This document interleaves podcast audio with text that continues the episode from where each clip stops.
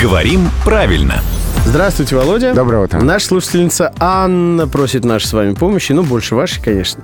На одном из известных сайтов продаж различной продукции увидела в меню наименований товаров корма для кошек и собак. Странно, что впервые в жизни наткнулась на это слово. Так. Как мне кажется, слово «корм» может быть только в единственном числе, предполагает Анна. Права ли Анна? Нет, слово «корм» нормально употребляется во множественном числе, это не ошибка. И множественное число здесь э, подчеркивает скорее разнообразие видов и сортов этого самого корма.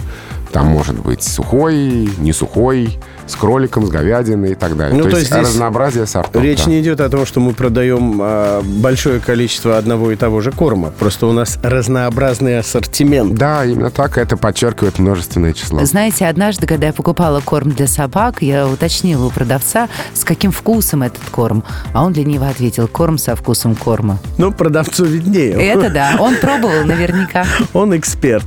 Как наш, только в другом. А, Наш, в смысле, Володя Пахомов, главный редактор «Грамоты.ру», приходит сюда э, в 7.50, в 8.50 и в 9.50.